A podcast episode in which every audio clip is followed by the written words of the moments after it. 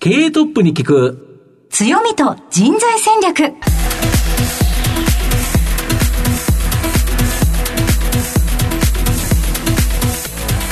毎度相場の福の神こと藤本信之です。アシスタントの飯村美希です。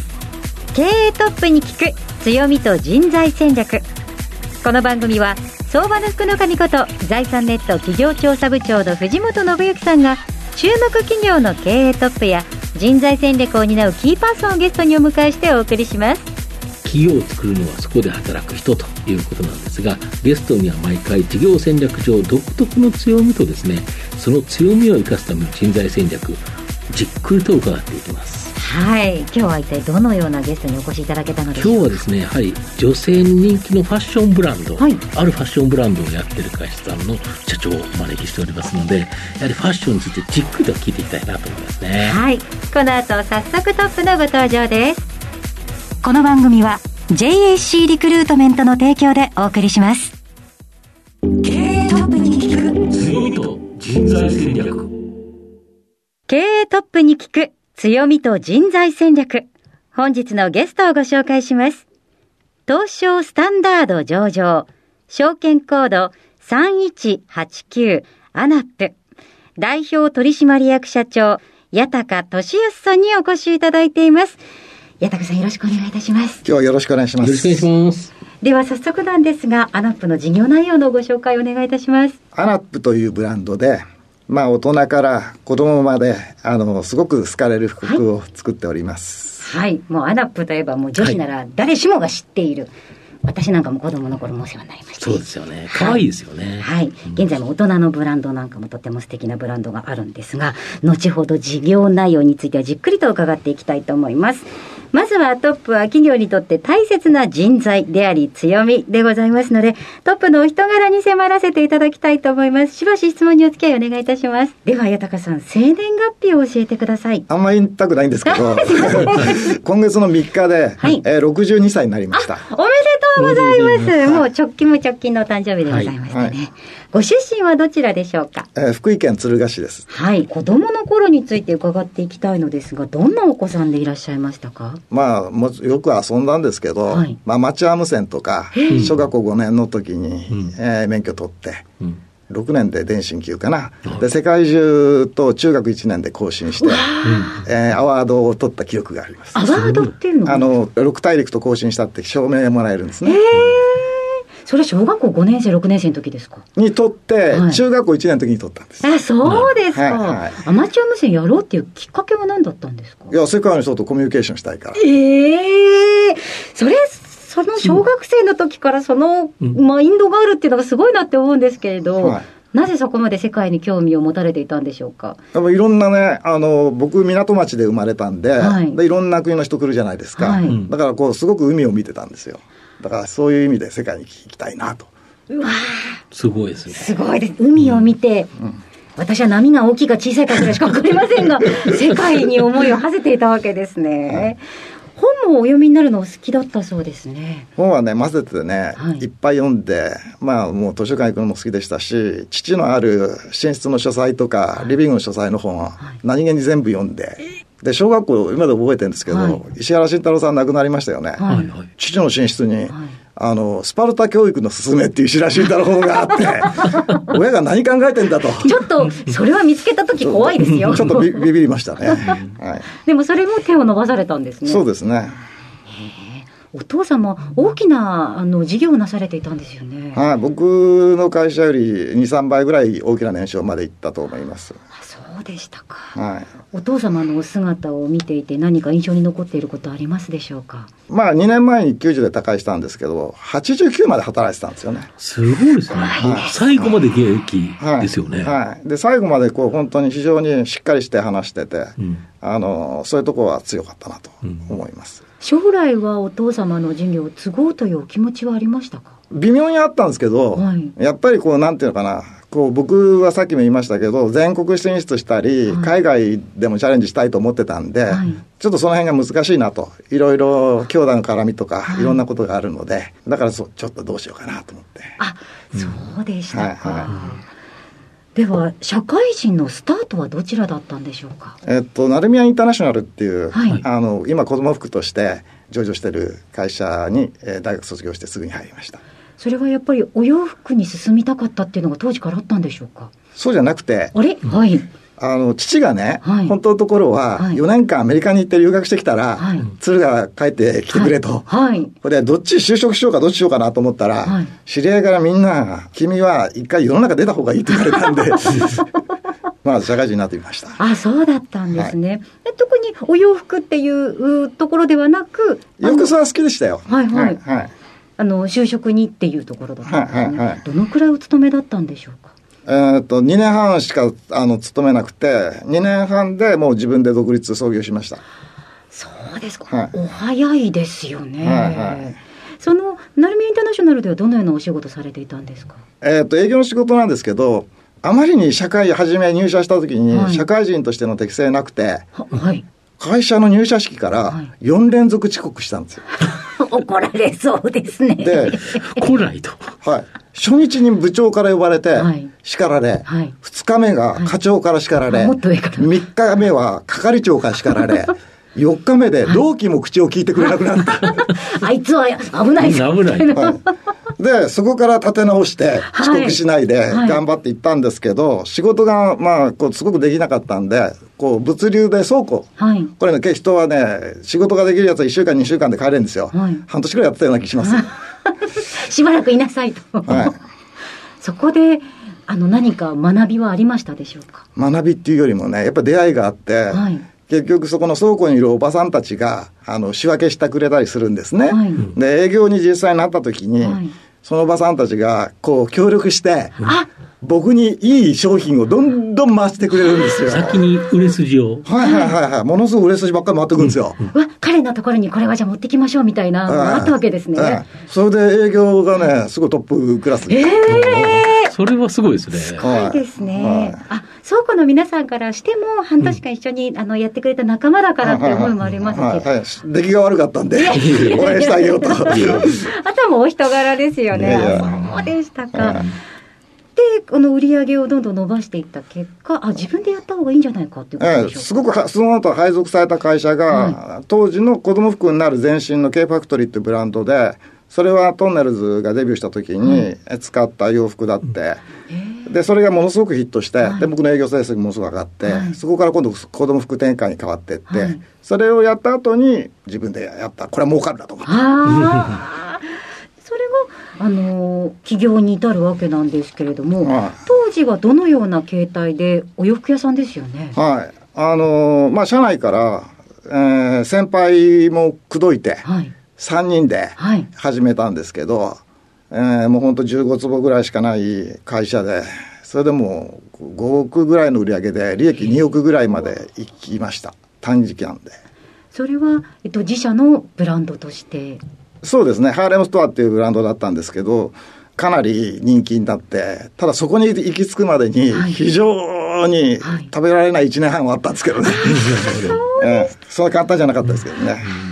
で、その苦労がありつつ、はい。大きな利益を上げるまでに至はい。ったわはいけですか。はい。アナップとのご関係にはどのようにつながってくるんでしょうか？あの創業した時に、はい。会長の中島がサラリーマンで、えー原宿の竹下通りの店員だったんですね、はい。でそこに売りに行ってたんですよ。う。んへえ。だからもう実は創業した時から知り合いだったんです、ああ、そうですでか。彼が6年後に創業してその時に経理とかそういう面で協力してたんで実質創業期からもうほとんど付き合ってて、途中では専務であの入社してたんで2つ掛け持ちしてたっていう感じですあ、そうですか。じゃあ、はいその後自然な流れで一緒になったっていうはいはいはい形ですか。はいはい、ありがとうございます。ということで、アナップまでたどり着いてまいりましたので、えーこの後は、えー組織の強みと人材戦略に迫らせていただきます。経営トップに聞く。強みと人材戦略。今日のゲストは、東証スタンダード上場、証券コード3189、アナップ、代表取締役社長、八高俊康さんにお越しいただいています。さて、ここからは会社についてお伺いしていきます。はい。ズバリこの番組は強みと人材戦略というタイトルになるんですけど、まあ、御社は、まあ、基本的にはこの若い女性向けという、まあ、このアナップというブランド、まあ、これを展開されてるんですけど、はいネットと、はいえー店舗での販売、はいこれがほぼ半々になってるとか。そうですね、ピークはネットは6割売り上げあったんですけど、はいまあ、最近は消費者行動が変わってきたので、それに対応して、直営店の方を増やしていってるという感じです。なるほど、はい。そうすると店舗の方が少しずつ売り上げが上がってきてると上がってます。いうことですね。はい。はい。なるほど。で、やっぱりこの新型コロナって強烈にですね、はい。まあ日本全国も本当世界中、いはい。ろんな影響あって、御社にもですね、はい。まあ前期、前々期とですね、残念ながら赤字転落とい。う形なんですけど、はい。現状どんな感じですか、今期は？まあ、正直言って、まあ、半期は非常に厳しかったですね、まだオミクロンの影響をここまで深く見てなかったのと、うん地方は大丈夫だと思ってたんですけど、うん地方も相当患者数が増えたので、うんうん。非常にまあ東京よりコンサバティブなんで、うんあのそういう面では、まあ、需要がなくなったですね、あの着ていく場所もなくなったし。まあまあそうですよね。女性やっぱりどっかに行くなると、その時に服が欲しい。誰々さんに会うのに前と同じ服では嫌だっていう感じですよね。はこれ行かないんだったら、は家でジャージ着てりゃいいだけっていう。い、そうですね。そうですよね。はいで、徐々にやっぱり今戻ってきてるんですか？あのこういうものって不思議なもので、感染者数増えたり、うんあの措置が解けると、うん一気に何倍も戻ります。なるほど。そうすると、今後はちょっと期待できそうだという感はいじですかね。、今後はかなり期待できると思います。なるほど。まあ、すごく、まあ、あの監査法人等あるんで、うんコンサバティブな予想してますけど、うんなんとか、うんあの通期で、うんあのトントンになるぐらいうん頑張っていきたいとなるほど。思ってます。なるほど。やっと出かけられるっていう機運が高まると、やっぱり真っ先にお洋服屋さんに私も行くなって思いました。やっぱりちょっとも買ってないし、はいなんか買うと楽しいんですよね。やっぱりああいうものって、はいで、買ってるとずっと買い続けるっていう形になるんでしょうけど、買わなくなると、はいなんか買わなくてもまあいいかっていう感じになっちゃうんですかね。そうですね、もう結局ネットでポチってると、はいうん。のそれに疲れてきたのと、うんわかります。ネットのショッピング疲れるのちょっとわかります。なるほど。はい。やっぱりショップに行って話しながら、これがお似合いですよとか、あ、こっちの方がいいですねって言われた方が、やっぱりなんか買って、なんか買った感があるっていうか、満足感が違いますよね。あ全然違いますね。うん。それとみんながね、結局コロナがあって、在庫が作りすぎたりとか、うんいろんなことあったんで、うん結局もうネット上でうん値引き合戦がすごかったですよね。まあそうですね。ねそんなんばっかりやってたでしょ。ああ、そうでしたね。あれにもろ巻き込まれましたよね。ちょっとそこは辛かったですよね。で、ただ今後ですね、この日本のこの女性向けファッションブランドというのは、はいはいこのアジア展開、かなり期待できそうだとか。僕一番ね、うんあの、まあ、ユニクロさんとか良品計画さん見ても分かります通り、うん。日本は今平均年齢48.8ですよね。はい。で、アジアのマーケットは、うんあこれから GDP も伸びてるし、うん平均年齢も20代前半はい。ということで、うんどちらがいいかというと、うん海外はすごく魅力的ですよね。なるほど。で、やっぱり日本のアパレルは、うんそっちに行った方がはい可能性は大きいのではないかなと。うんで向こうから言っても、やはり日本のアイドルとか、はい。そういうのを見てるので、はい。やっぱりその日本のファッションというのにはい、非常に興味を持ってますよね。そうですね。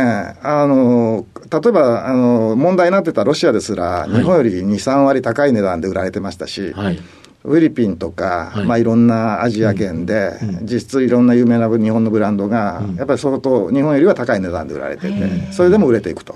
うんだからやっぱり僕たちマーケティングとして、うん。あのやっぱ海外戦略っていうのは、うん。あのきちっとやっていかないと、国内はある程度きちっと形作っといて、儲けていけ、まあ、コツコツ儲けてながらと。そうですね。はい、言っても人数増えるわけじゃないから、爆発的には取りづらいということですよね。そうですね。で、販売コストがね、あの、僕たち今、あの、郊外型のイオンモールさんとか、うん。そういうとこが多くなってきてるんで、はい。まあ、都心の一等地でやってるよりはコストかからないんですけど、うん。それでもやっぱり海外と比べて販管費がかかるんで、うん。やっぱり利益を出し、出すにはうん。海外戦略っていうのは欠かせないんじゃないかと思ってます。なるほど。やっぱりでもアナップって聞くと、うん、あの海外で売るにあたって原宿のイメージとかも一緒に持っていくようなイメージがあるんですけどいかがですかそのあたり。そうですね。原宿のイメージも持っていけると思いますし、うん、あのそもそももともとブランドを始めた時から、うん、えー、まあ、ハワイとか、うん、えー、ロスバリ島とかで店舗があって、はい、割とそういうインターナショナル弁があるんで、どこの国のブランドか分かんない人多いんで。なるほどなるほど。もともとああ、はい、そうですかそういう面ではやりやすいなと思ってます。なるほど。で、今は当然衣料品の話させていただいたんですけど、メタバースっていうのが今マーケットで話題になってて、御社結構メタバース関連のものを発表されてて、ファッションアイテムをメタバース空間で利用可能な形にデジタル変換する、アパレリッド Meta Connector by ANAPというのを、えー、サービスを提供開始されたり、はい、1000万点以上のファッションアイテム画像採寸データをオープンソースデータとして公開、はい、メタバースファッションウェアブルアイテムの流通拡大を支援なんていうのを、はい。まあ、いくつも発表されてるんですけど、やっぱメタバース、面白そうですか？今後、あの、主力になっていくと思います。はい、ただ、あの、正直言って今、ディセントラランドさんとか、うん、えー、まあ、サンドランドみたいな、ゲーム上でっていうのが多いんですけど、そうですよね。それはハードな問題があって、うん、要するにゲーム用 PC じゃないと快適に使えないんですね。うん、で、女性の方ってそれ持ってないし、はい、ゲーム用 PC はで、スマホでできないじゃないですか。だから、そこ、そこに普及していくのには、もう2、3年かかると思います。ハード的な問題で。はい快適に使えるまでには。ただ僕たちはその前に、もっと軽量空間作って、あの、いろいろ実験的にもうかなりのレベルで、あの、提案してます。はい、試着ができるっていう形なんですか？そうじゃなくて、はい、やっぱりあの実際にそのメタ空間に行って、はい、いろんなこう商品を見たり、はい、試着はできないですね。ああなるほど、はい、店舗に行ったような感じになる、はい、そうですそうです。ね。あと、まあ、自社だけの業種じゃなくて、あの例えば不動産系とかマンションのディベロッパーさんとか、建築業とか、そういうところのショールームとかにもものすごく向いてると思うんですよ。なるほど。だから今アパレルだけにあのこだわらず、そっちの分野で頑張っていきたいなと。なるほど。ライフスタイルで。はい。はい。ちなみに御社で今働いてる方って何人ぐらいおられるんですか？今、えっ、ー、と、社員が200名で、はい、バイト入れると300名ぐらいいます。なるほど。はい、その300人って何人が何やってるんですか？まあ、ほとんどが、あの、やっぱり、あの、ショップの店員今何店舗ぐらいあるんでしたっけ？えー、36店舗ぐらいですか。36店舗ですか、はい。そうすると、やっぱりそこに何人かずついると、まあそうですよね。はい、300人だとそんな形になりますよね。はいなるほど。あとはまあ本社の企画とか、そういうところですか？そうですね。あとは物流とかまで。うん、はい。あと、 ANAP にはこんな人に来てほしいとか、その、はい、 ANAP を支える人材っていうのは、新卒と中途って両方あると思うんですけど、はい、えーと、ちなみに今年の 4, 4月の新卒って入ってるんですか、はい新卒はですね、うん、ほとんど取らなくて、はい、あの、ファッションの好きな人がアルバイトで入ってきて、うん、そこから上がってくるっていうのが結構多いですね。うん、ああ、なるほど、なるほど、なるほど。で、ほとんどは中途で入ってるというかそうですね。まあ、専門的な、さっき言ったメタバースとかそういう人たちは、もちろん、あの、他社から引き抜いてこないといないですし、やっぱりファッションの好きな人たちが、その現場の感覚でということで、あの、やっぱ店から上がってきた方が、やっぱりより、あの、現場が把握できて、すごくいい感じで。なるほど。ブランドへの愛情もありますしね。はい。はい。御社では例えばこういう人に働いていただきたいっていうなんか人物像などありますでしょうか？人物像っていうのは、うん、まあ何でもですねやっぱり一生懸命やってくれる人、うん、まあそうですよね、うん、あの休みの日でもね、店舗に足を運んでくれる社員、これはね、神ですね。神、はい、それいるんですよ。セクションが違っても、例えばネットのここでも、そういうメタバースやってても、実際、こう、休日の日は店に見に行くと、うん、これは基本だと、いうのが僕が大切だと思います。なるほど。例えばイオンモール行った時に、はい、自分の近くのイオンモール行った時に、はい、御社のまあ自社の店舗か、はいはいはい。自社の店舗があったら、はい。そこに見て、あこんなのが今見てるんだとか、はい。他の女の子、こういうのを手取ってるから、あこんなのが人気なんだなっていうのも、ネットの人が店舗のこと分かった方がいいですよね。えそうなんです。それとね、うん。あのー今、全体的に店舗の、あの、店舗数が、えー一番ピークで90何店舗ぐらいあったんですけど、まあ、うん。正確に言うと100超えた時もあったんですけど、うんあの、減ってますから、うん。売上としてはそんなに大したことないように見えますが、うん。その館内においては、うん。イオンモールさんの中で上位にいるところが多いんですよ。と臨場感がものすごくわかる。うんうんうんうんあうんうんうんなるほど。やっぱりでも皆さん店舗で買いたいっていう戻りが大きかったりもするんですか、そうですね。やっぱり、こと消費と物消費とあったら、うん。やっぱこと消費としてショッピングですよ。あなるほど。あ体験っていうそうそうそうそうやっぱ楽しいですよね。ね。うん。どれが似合うんだろう、こっちがいいんだろうか、あっちがいいんだろうか、はい。ネットで確かに、はい逆にネットだと、本当に自分のなんか好みのやつだけを買ってしまいますよね。そうですね、もうそれとか、うん。要するにいわゆるあずっと言われてきたエッセンシャルな必需品、うんうんうんうん。もうこれは過去の購入履歴から探して買うような、はい。まあそうですよ、同じもの買えばいいだけですからね。ええそうです、そうです。そうです、ん。んでそういうパターンに陥りやすいんで、うん。僕たちはやっぱり、あのそれ提案していきたいのと、うんうん。ここのところで本当のところ、一番苦労してきた理由っていうのは、うん。コロナ禍で、うん今までこう、うちの会社っていうのは、買い付けに世界中回ってたんですね。はい。セレクトだったんですよ。なるほど。それができてないところが一番きついんですよ。なるほど。そっか、御社の買い付けの方はい。も、こちらもはい。実際に見てやるっていうのは非常に重要なポイントということですよね。そうですね、アジア、例えばからずっとこう、えーインドネシア、まあ、バリとか、そういうところまで買い付けに行って、うん。えーそれをお客様に提案したわけですけど、うん。コロナ禍でうん。出張に行けなくなって、まあ、帰ってきたら2週間隔離とかですもんね。そうですそうです。ん。それはちょっといけないですよね。だからそういう仕入れが75%あったのが、うん。今25%ぐらいになって、うん。やっぱりこうそうすると、どうしても日本の商社から買う比率が高くなってくるんで、まあ、作ってもらってるんですけど、うん。そうすると、やっぱり楽しいものがちょっと作れにくくなってきただからコロナ終わってくれると助かるんですよ。なるほど。そうですか、はい。あなるほど。見えないところで。まさにアフターコロナ関連銘柄という形で、はい。はいアフターコロナでは活躍できるぞという形ですよね。あそう思ってます。なるほど。はい。仕入れもうまくいかない、うん。まあ、もちろん他の半導体とか、うん。今、いろんなセクターであの問題起こってますけど、うん。僕たちもそういう問題があって、そっかはい。そうですよね、はい。商品自体は店舗に届いてるから、はい。なんとなく特段問題ないのかなと思いきや、はい。実際はそこに行ってみて、はい。やはりきちっと選んでセレクトする。はい。ネットで見るとか、はい。難しいですもんね。あ今、そんな感じですよね。ズ。ームでこれでどうですかって言われたって、あいいですけどねってしか、ね、え。えうん、手触りとか、はい。そんなのって伝わらないですもんね。あの目でやっぱりこう見て買えるものっていうのは、うん。コンサバティブな定番になってしまうんで、あそりゃそうですよね。店が楽しくならない。ああお話こうやって伺ってると、お洋服の難しさ感じますね。そうですよね。定番も欲しいけど、はい。ちょっと変わったもの、はい。また時代のトレンドの先をちょっと言ってるようなもの、はいはいはい。それを組み合わせてるから、はい。行っていろんなものがあって楽しいとなるけど、やっぱりネットとかそういうのが変わってきたら、は逆に言うと定番っていうか、無難なもの、無難なものが揃っていって、ちょっと店の華やかさがきとか、バラエティーさに欠けちゃうっていう感じですかね。そう、思いっきり欠けてますね。で、それを今工夫して、うんうんあの、バリエーションとか、うんあの、変えていこうと、今してる、やっとし始めたと。お店作りもすごくこだわっていらっしゃいますよねありがとうございます。はいあの子供 ANAP だけじゃないブランドもありますよね、あ、すごくジュニアブランドがはい。一番人気あると思います。ああ ANAP GIRL っていう。 ANAP GIRL、はいはい。アナップガールはアナップよりちょっとお姉さんですか、い。や、あの、下なんですよ。下になる。かなり下です。もうジュニアで、うん。えー上がもう中学校のうん上ぐらいまでですかね。うん。うん。うん。また華やかなあの,、うん。はい。あの原色っぽい可愛い。あとそうですね夢可愛い色の感じのお洋服も多いですよね。はいはい。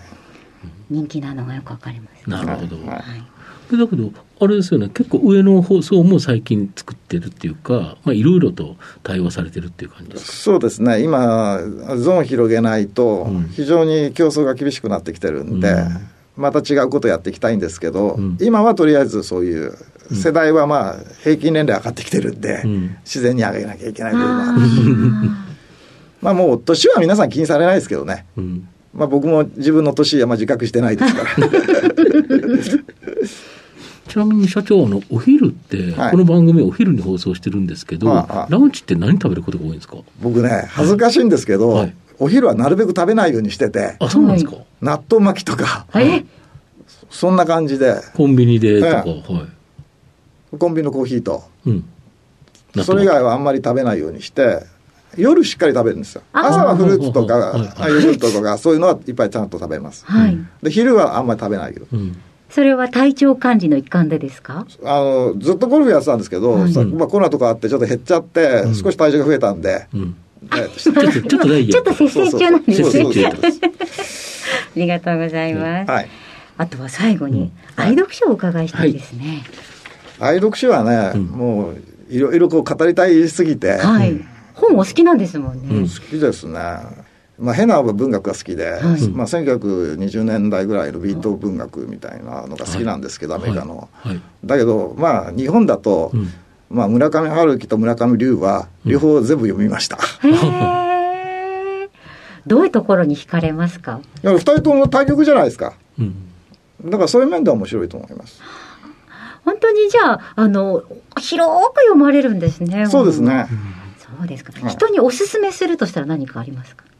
例えば、例えば飯村さんにおすすめって、個人的にっていう、なんか、なんかありますか？難しいな。難しいですか？本のおすすめって難しいですね。お好きな方だとなおさら。ええ確かに。そうです。難しいですよ。はい、難しいですね。はでもそのお答えで本当本お好きなんだってよくわかります。はい。ありがとうございます。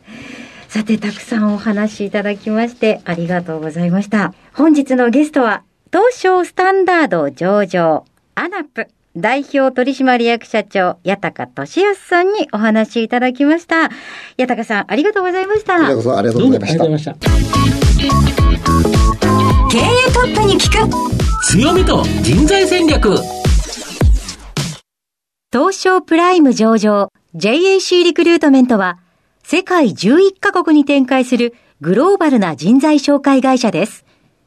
スペシャリストや管理職の人材紹介を通じて長年にわたり多くの企業の成長に貢献した実績を持ちます。